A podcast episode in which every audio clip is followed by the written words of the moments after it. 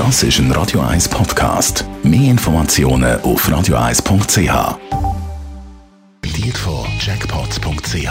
Das Online-Casino der Schweiz.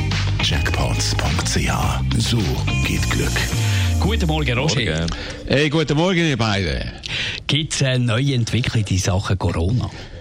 Ja, du, ich habe ja am häufigsten, vor allem auch in unseren Sendungen von Kritikern gehört, ich kenne ja gar niemanden, der Corona hat. Wie um zu sagen, das mit der Statistik kann nicht richtig sein, kann nicht stimmen, ist alles viel weniger schlimm. Und jetzt kennen wir alle jemanden, der Corona hat, alle weltweit. Corona hat ein Gesicht bekommen.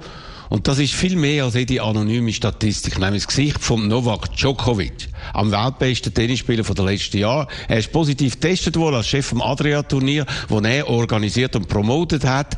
Ist er also jetzt angesteckt worden, aber nicht nur er, sondern auch seine Frau, andere Spitzenspieler, wie der Dimitrov, der Koric, der Trojki. Die haben sich alle total falsch verhalten, haben keine Regeln beachtet. Die Zuschauer sind näher beieinander gesessen, hat überhaupt kein Social Distancing gegeben unter Spieler. Im Gegenteil, Partys haben sie gemacht, Fußball haben gespielt, Basketball, Bad in der Menge, aus dem Gefühl, aus Corona ist vorbei oder wirklich harmlos, weil der Djokovic ist ja sel äh, mit seltsamen Verhalten und Aussagen auffallen in den letzten Jahren. So verschwörungstheoretische Ansätze wie schmutziges Wasser kann man mit positiven Gedanken reinigen und ähnliches. Und auch so da, dass er alles besser weiß, hat die Verantwortlichen vom US Open kritisiert, weil dort harte Schutzmaßnahmen vorgesehen sind. Und jetzt ist alles anders. Er ist ja noch Präsident vom Spielerrat, ist total diskreditiert, hat sich ja zuerst nicht einmal testen äh, frei nach dem Motto von Donald Trump, wenn man weniger testet, finden wir weniger Angesteckte. Also, wieso ist das so wichtig? Es ist ein deutliches Beispiel dafür, wo wir stehen. Sorglosigkeit kann ein Desaster führen, der Virus ist immer noch da, kann überall wieder zurückkommen. Aber wenn wir alle das Thema total satt haben, darf das äh, bei uns nicht zu einem Verhalten führen, so wie im äh, Fall Djokovic, wo jetzt wirklich schwere Folgen hat. Wie ist die Situation allgemein? Du, also wenn man es so äh, allgemein anschaut, Europa hat relativ gut geregelt. Zahlen sind ja überall abgekommen. Man macht Grenzen auf, anders in Amerika.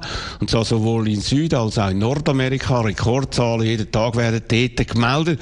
Die USA mit 4% von der Weltbevölkerung hat 25% der Angesteckten und auch ein Viertel von allen Toten. Also ist total schlecht gemanagt worden und kann sehr bald dort völlig aus dem Ruder laufen. Warnungen gestern vom Anthony Fauci, dem Chef von der entsprechenden Behörden.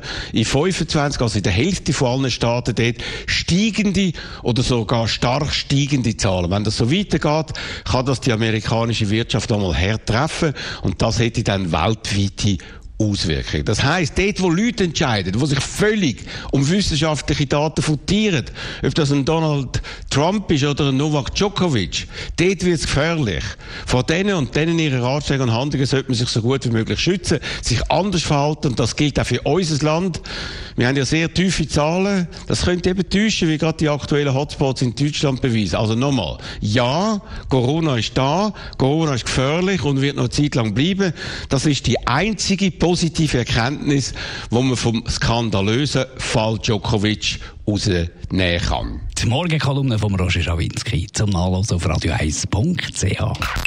Die Morgenkolumne auf Radio 1.